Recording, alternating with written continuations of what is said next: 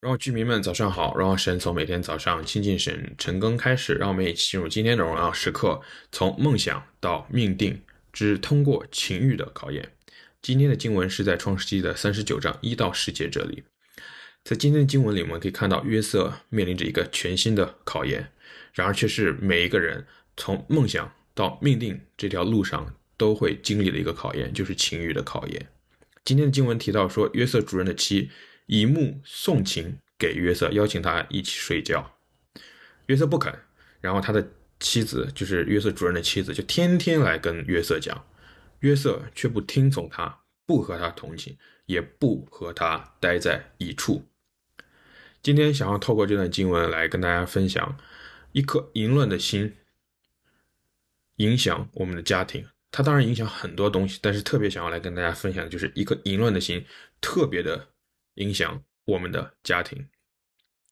在旧约里，大卫在撒母耳记下第十一章里记载到，啊，他看到洗澡的拔示巴，就用邪恶的方式抢夺了她，用更坏的方式杀了他的丈夫。紧接着，在第十三章两章之后，就记载大卫的儿子暗嫩对他的妹妹哈玛私欲成疾，最终用欺哄的方式得到她，强暴了她。大卫看不到仇敌透过情欲在攻击他，甚至攻击他的家庭。今天的我们也是一样，魔鬼的谎言就是告诉你，只要你不越界，不做出实际的行动，你就不会伤害你的家庭。看一看美女没有关系，看一看色情的影片没有关系，你没有做出什么实际的行动。然而，神告诉我们的事情是，败坏的情欲都是从内在的动机开始的。马太福音第五章二十八节讲到：“只是我告诉你们，凡看见妇女就动淫念的，这人心里已经与她犯奸淫了。”一个情欲的心，其实往往都是从不经意的、不注意的一些小细节、小的场合开始的。可能是我们下班之后和异性同事的多那么几次的聊天，可能是我们躺在床上刷手机，不断的、不断的就看到了一些边缘性的东西。当我们一旦培养出一个喜欢嗅闻这方面的东西的习惯之后，我们就会越来越更容易 pick up 这些绯闻，我们就更容易踩在男女关系对话的这种界限边缘。而魔鬼的声音就是一次又一次的告诉我们，这很正常，所有人都这么做，没有关系的，你没有做出，你没有做出什么实际的伤害。然而，神告诉我们。内在的败坏，外在的情欲由内在的败坏先开始。我相信处于这样子挑战之下的人，其实都知道，我们都尝试去祷祷告、去悔改，好像都没有什么用处一样，以至于我们失望了，我们就放弃了，我们就觉得，哎，其其实就这样了，好像也改不了什么的，因为我们没有发现处理情欲一个最重要的事情，其实就是正视欺哄。我们在欺哄我们自己，好像透过祷告，就像去购买赎罪券一样，让我们自己的内心不受煎熬就好。